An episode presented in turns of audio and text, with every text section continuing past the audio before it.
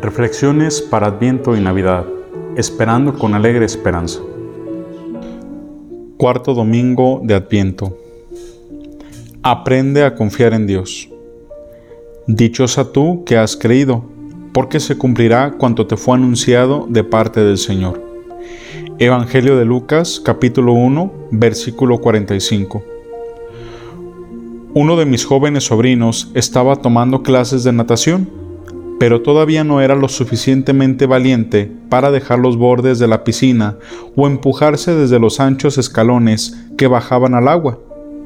En las vacaciones estaba decidido a que se sintiera más cómodo con el agua y con el uso de su cuerpo para nadar.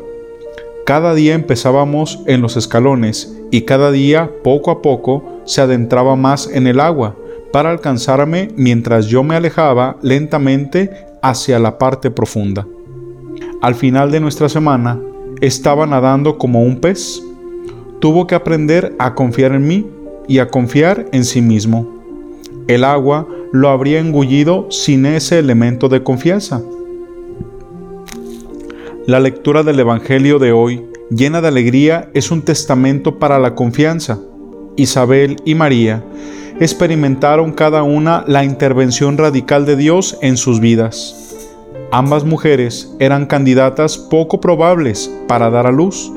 Una era de edad avanzada y la otra aún no estaba lista. Confiaron en la palabra de Dios y seguramente tuvieron que aprender a confiar en sí mismas y en sus experiencias de Dios.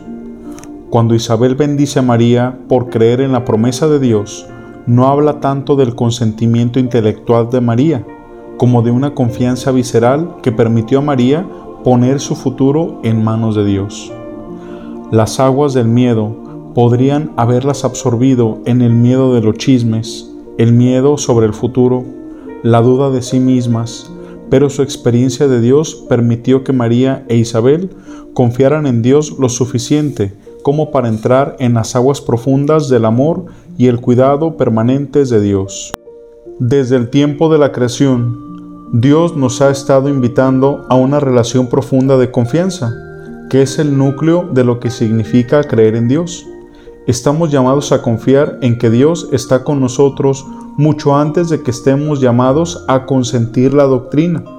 De hecho, consentir las enseñanzas de nuestra fe solo tiene sentido en el contexto de una relación de confianza con Dios. Allí descubrimos que Dios es el Señor de nuestras vidas, transformando nuestra incertidumbre en un fundamento seguro. Oh raíz del tronco de Jesé, promesa de Dios de los más pequeños entre las tribus de Israel, florece una vez más entre tu pueblo.